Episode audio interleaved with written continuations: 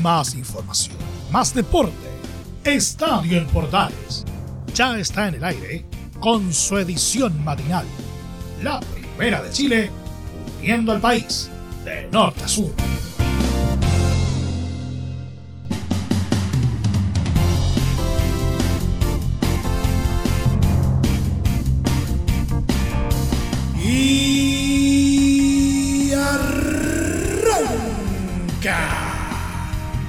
Señoras y señores, muy buenos días, bienvenidos una vez más. Bienvenidos al show. Después de un fin de semana bastante intenso, retomamos el tema de la pelotita, donde por supuesto siguen pasando muchas cosas. Vamos a hablar del eh, fútbol chileno y la vuelta post receso eh, del plebiscito. Y también vamos a estar hablando de copas internacionales, desde luego, y mucho más eh, dentro de lo que nos ha dejado el fin de semana. Así que bienvenidos todos. Empieza a rodar la pelotita en los próximos 30 minutos. Comienza una nueva entrega informativa en alta definición y a todo color de esto que se llama Estadio en Portales AM.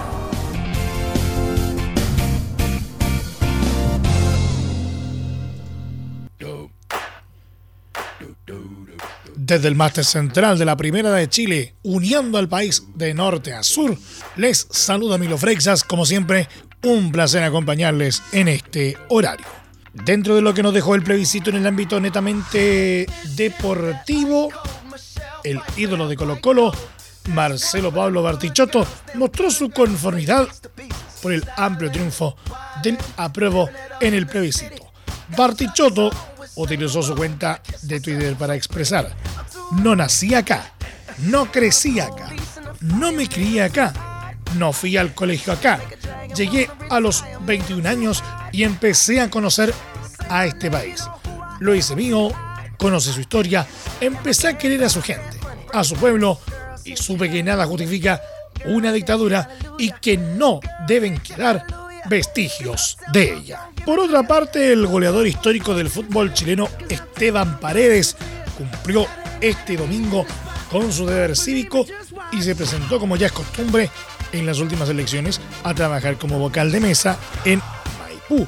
El delantero y capitán de Colo Colo llegó a la escuela Presidente Riesco Errázuriz ataviado con las medidas de protección requeridas para este plebiscito 2020. En medio del proceso eleccionario, algunos fanáticos han aprovechado el momento para pedirle una foto para el recuerdo. En tanto, el entrenador de Universidad de Chile, Hernán Caputo, participó del plebiscito al emitir su sufragio en la comuna de Las Condes, tras lo cual entregó sus impresiones a la prensa. En mi familia, cuatro podemos votar, así que estamos contentos. Hemos votado varias veces, en esta que era especial también quisimos estar. Fue muy rápido, muy bien todo y organizado. Esperemos lo mejor, señaló el DT de los Azules. Además, destacó que a las urnas ha llegado muchas personas para emitir sus votos. He visto mucho movimiento de gente, es muy bueno para el país, hinchas de todo, de la U sobre todo. Obviamente es importante en este momento y siempre que hay una elección, agregó. Por último, digo que se encuentra contento siempre de estar en Universidad de Chile y siempre buscando lo mejor. En el mismo ámbito, el seleccionado nacional y capitán de Universidad Católica, José Pedro Fuensalida, cumplió con su deber cívico al ir a votar este domingo para el plebiscito constituyente, tal como confirmó desde sus redes sociales. Mediante su cuenta de Instagram, Chapa subió una foto en la que se le ve con mascarilla y un alcohol gel. Además del mensaje deber ciudadano cumplido. Mañana seremos un mejor país. Por un país mejor, recalcó, fue en salida en la misma publicación. Incluso el futbolista chileno Eugenio Mena se mostró este domingo cumpliendo con su deber eh, cívico al votar para el plebiscito constituyente en la ciudad de Buenos Aires, siendo así uno de los pocos jugadores en el exterior que ha podido sufragar. A través de sus redes sociales, el lateral de Racing subió una foto en la que se le ve haciendo fila, junto al mensaje Yo apruebo. Al igual que Mena, Fabián Orellana y las futbolistas Bárbara Santibáñez y Natalia Campos cambiaron su domicilio para poder votar fuera de nuestro país. La ANFP publicó la programación de la fecha 17 del Campeonato Nacional, la cual se jugará entre el jueves 29 de octubre y el domingo 1 de noviembre. En la agenda de aquel día jueves resalta el compromiso que jugarán Universidad de Concepción ante Universidad de Chile a las 16 horas en el estadio Esterro Arrebolledo. En jornada sabatina, Colo Colo recibirá a Deportes Iquique desde las 11 de la mañana en el Estadio Monumental. Mientras que el domingo Universidad Católica jugará ante Deportes La Serena a las 18.30 horas en San Carlos de Aboquimbo. El líder del campeonato Unión La Calera jugará el día viernes en Antofagasta en el Carlos Gascuñán. Con esto la agenda queda así. Jueves 29, Cobresal, Santiago Wanderers, 13.30 horas, Estadio El Cobre de El Salvador. Universidad de Concepción, Universidad de Chile, 16 horas, Estadio Ester Roa Rebolledo. Viernes 30, Antofagasta versus La Calera, 11 horas, Estadio Carlos Gascuñán. Sábado 31, Colo Colo Deportes Iquique, 11 horas, Estadio Monumental. Curicó Unido, Palestino, 16 horas, Estadio La Granja. Audax Italiano Everton, 18.30 horas, Estadio Bicentenario de la Florida. Domingo 1, Universidad Católica La Serena, 18.30 horas, Estadio San Carlos de Apoquindo. Bueno, como ustedes se dieron cuenta, no todo giró en torno al plebiscito este fin de semana. Coquimbo Unido presentó este domingo al delantero argentino Lautaro Palacios como refuerzo para la segunda rueda del Campeonato Nacional y para la Copa Sudamericana. Palacios llega proveniente de Unión San Felipe, elenco en el que anotó cuatro goles durante las 14 fechas iniciales en la primera vez, mientras que en 2019 se inscribió con seis tantos. El elenco aurinegro vivirá desafíos importantes en los próximos días, ya que este jueves vuelve a jugar por la Sudamericana ante Estudiantes de Mérida, por la segunda fase, arrancando como local. En el torneo local, Coquimbo deberá jugar el domingo ante Unión Española, tratando de seguir escalando en la tabla de posiciones en la que se encuentra en la decimocuarta posición con 18 puntos.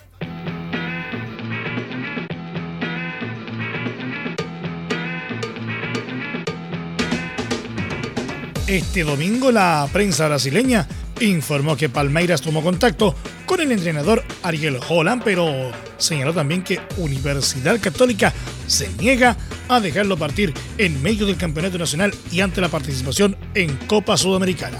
Tras el despido de Vanderlei Luxemburgo la semana pasada por malos resultados, el elenco paulista busca con todo un reemplazante y Holland es la principal opción. No obstante, la UC no cede y ni siquiera se abre a una oferta importante por su estrategia, según sostuvo Globo Sport. En la carpeta del Verdao, que ganó este domingo por 3 a 0 en el Clásico Sao Paulo, también aparecen nombres como el ex técnico de la selección chilena Juan Antonio Pizzi y el adiestrador de Unión La Calera Juan Pablo Boivioda.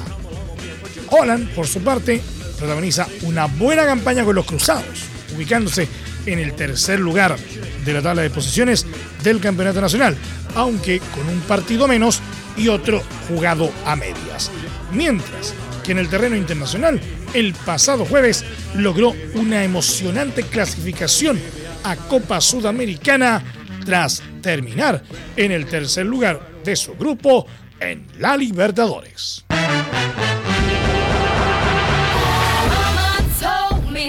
El volante Jaime Carreño llegó a acuerdo para convertirse en refuerzo de Universidad de Concepción, cedido por Universidad Católica de cara a la segunda rueda del Campeonato Nacional. Así me informó el propio elenco del Campanil, que añadió que el jugador se hará exámenes médicos y pruebas físicas este lunes, lo cual, de ser aprobados, permitirán que se oficialice la incorporación. Además, el futbolista se realizó el, fin de semana un examen PCR, parte de los requisitos para llevar a cabo la operación. Carreño no jugaba desde marzo, estaba a préstamo en Oriente Petrolero de Bolivia. En abril terminó su vínculo con los altiplánicos, pero no iba a ser considerado por Ariel Holland para el segundo semestre.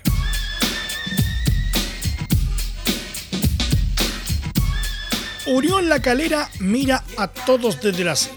En estos momentos, y a la espera de lo que haga Católica en sus duelos pendientes, es el puntero exclusivo del fútbol chileno. Los cementeros tienen 36 puntos, han ganado 11 partidos, empatado otros 3 y solo cayeron en dos ocasiones. Ninguna de ellas en el Nicolás Chaguán.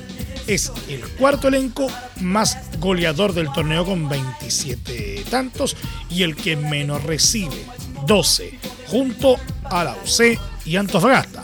Este presente asoma como la continuación de un buen trabajo. En 2018 terminaron sextos y en el 2019 fueron cuartos. Ese rendimiento les permitió jugar Copa Sudamericana.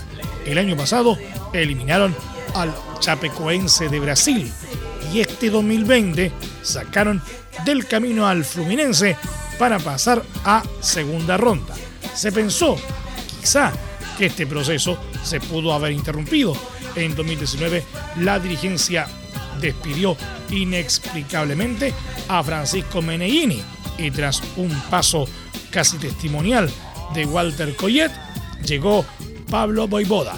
El cordobés venía de Huracán y le ha dado a Calera una identidad con rasgos marcados, tenencia del balón, intensidad y amplitud de campo.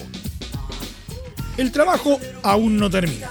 Estamos en la mitad del torneo y aún queda. Pero si hay algo que destacar de este momento son los jugadores, su compromiso y actitud. Han encontrado un lugar donde se sienten cómodos y comprometidos, reflexiona Boivoda en diálogo con el portal. Lo principal es que en la cancha se refleje el trabajo de afuera, que se note la preparación y la relación que hay en el plantel, que se note que hay amigos y compañeros de trabajo que a la larga caminan por un mismo objetivo, añade. El plantel aglutina juventud y experiencia. Llegaron futbolistas con ganas de revancha. Uno de ellos es Andrés Vilches, que agarró puesto de titular luego de la grave lesión de Sebastián Sáez. Venía de vestir las camisetas de Universidad Católica y Colo Colo con un opaco registro. En dos temporadas apenas hizo seis goles.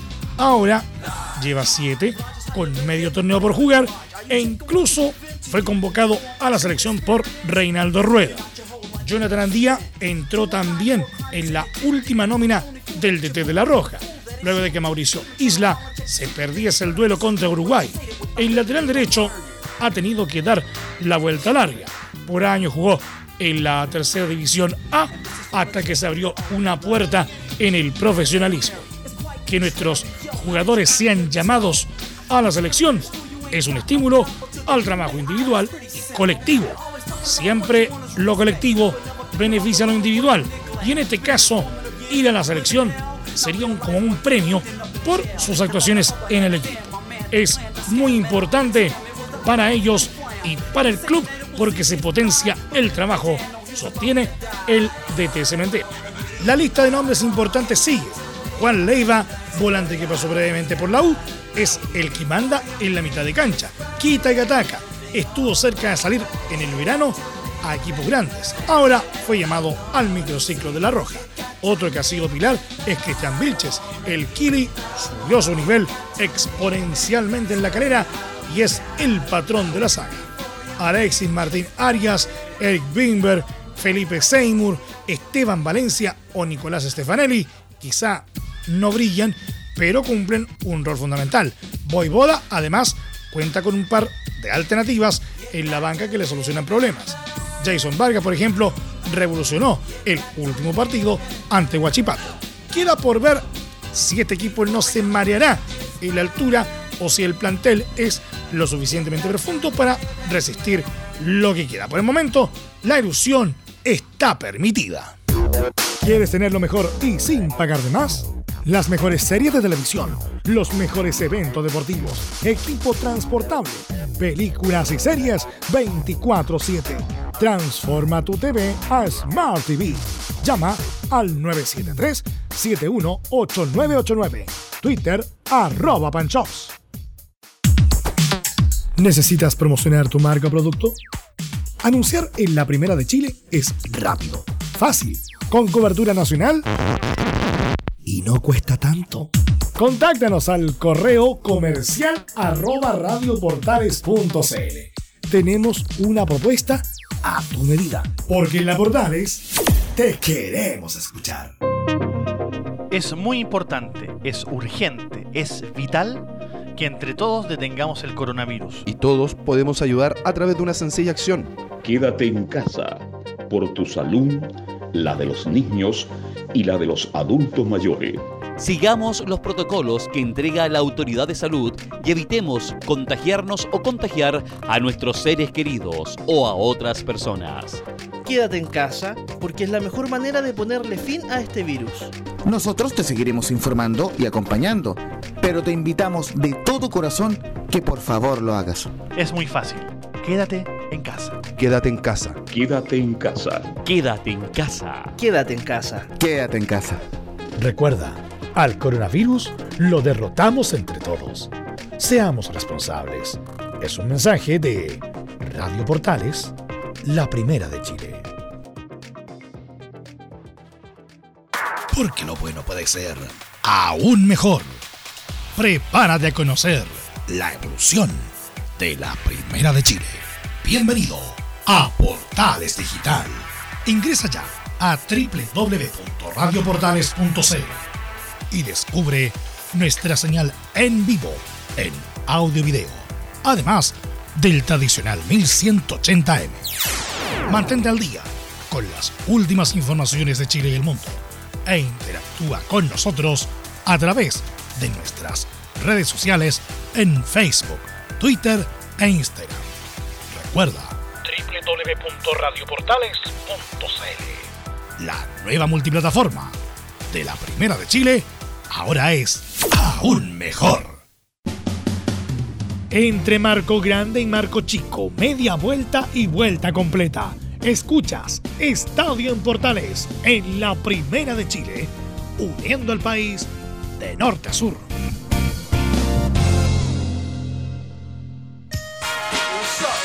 Seguimos haciendo Estadio en Portales AM a través de las ondas de la Primera de Chile uniendo al país de norte a sur.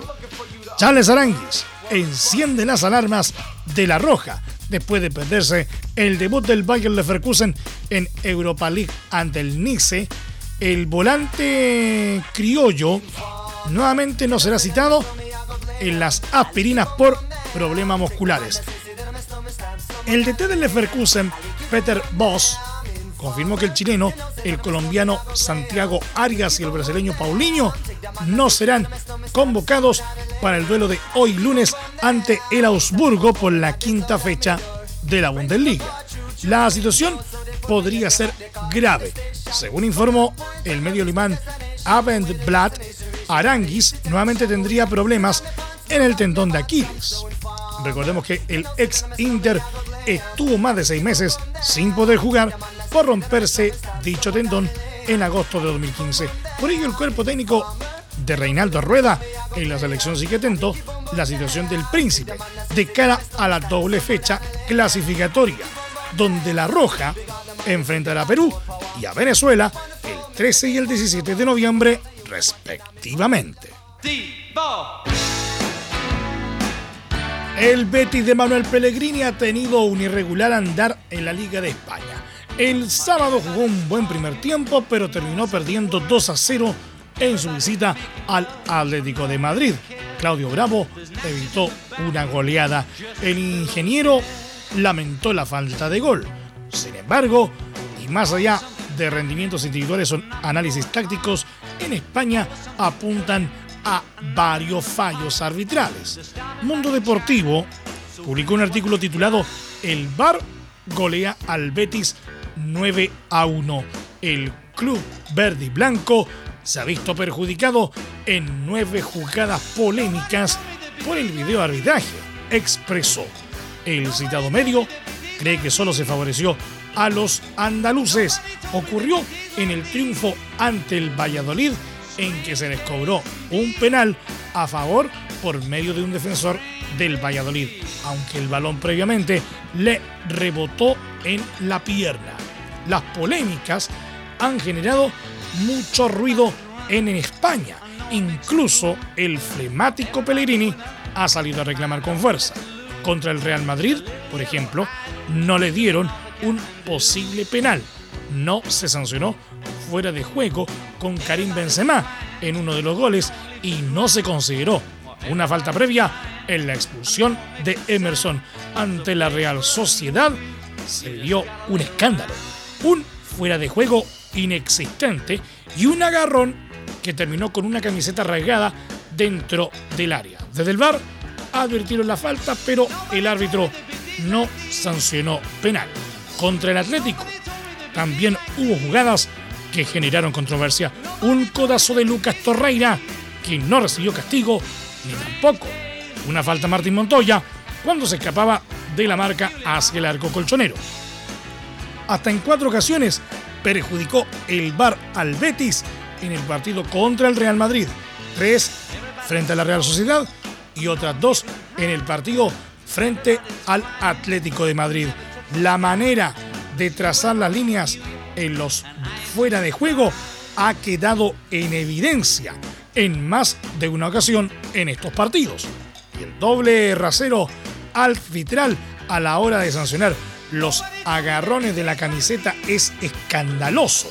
Este sábado se sancionó uno menos claro sobre Sergio Ramos, tras un forcejeo previo con Leglet y hacer el capitán madridista todo el teatro del mundo sentenció Mundo Deportivo.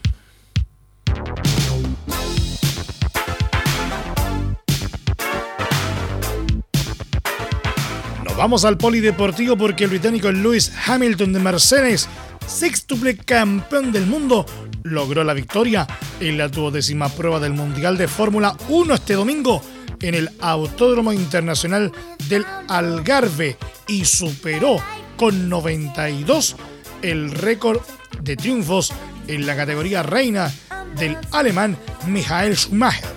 La histórica victoria número 92 de Hamilton, amplió su ventaja sobre su compañero de equipo Valtteri Bottas, segundo al que dejó a más de 25 segundos, le acerca un poco más a un título que tiene ya casi en el bolsillo. La cita de Portimao tuvo unos primeros metros de vértigo. Valtteri Bottas de Mercedes, que salía segundo, cedió una posición con Max Verstappen de Red Bull, pero la recuperó casi de inmediato. Y el holandés tuvo un toque con Checo Pérez, que trompeó y se puso a cola del grupo. A las primeras posiciones, con alguna gota de lluvia en el circuito, se asomó en un inicio eléctrico el Alfa Romeo de Kimi Raikkonen, que partía de la decimosexta plaza. Bottas se en segundos. Adelantó también a Hamilton y se situó frente de la carrera. Pero en la segunda vuelta, Carlos Sainz superó a los dos Mercedes. El de McLaren miró al resto por el retrovisor hasta el sexto giro, cuando empezó a perder posiciones una vez que los neumáticos medios de Bottas y Hamilton cogieron temperatura. La carrera que los equipos afrontaban con la estrategia de ir a una parada regresó a la normalidad ya con Mercedes al frente, a pesar de que se preveían pocos adelantamientos por la dificultad del trazado de Portimao, en la práctica fueron una constante. Como en los entrenamientos, algunos pilotos recibieron advertencias y también sanciones por superar los límites de la pista. A Lance Stroll le costó 5 segundos que se sumaron a otro castigo idéntico por intentar un exterior en la curva 1, a la desesperada para intentar pasar a Lando Norris de McLaren, movimiento en el que además sufrió daños en el alerón. Finalmente se retiró tras 54 giros. Hamilton ensinó a Bottas en la vuelta 19 y le pasó en la recta de meta, en la que el finlandés se fue a la parte sucia y facilitó la maniobra a su compañero de equipo. El monegasco Charles Leclerc de Ferrari confirmó que las mejoras de la marca italiana han sortido efecto, mientras que el ganador del Gran Premio de Italia, el francés Pierre Gasly de Alfa Tauri, estiró los blandos como el que más y no paró hasta la vuelta 29 cuando iba cuarto. El de Ferrari aguantó hasta la 35. Salió por detrás de Verstappen.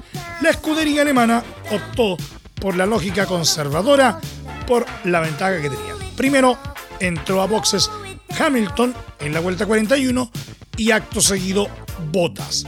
La siguiente carrera será dentro de siete días en el Autódromo Enzo y Dino Ferrari en Imola, Italia, con el Gran Premio de la Emilia Romagna en juego.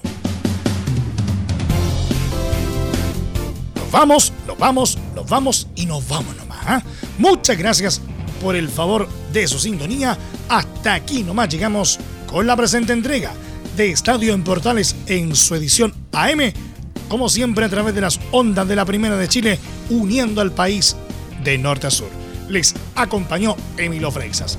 Muchas gracias a quienes nos sintonizaron, como es habitual, a través de Portales Digital, a través de nuestros medios asociados en todo el país y, por supuesto, también a través de radiosport.cn, la deportiva de Chile.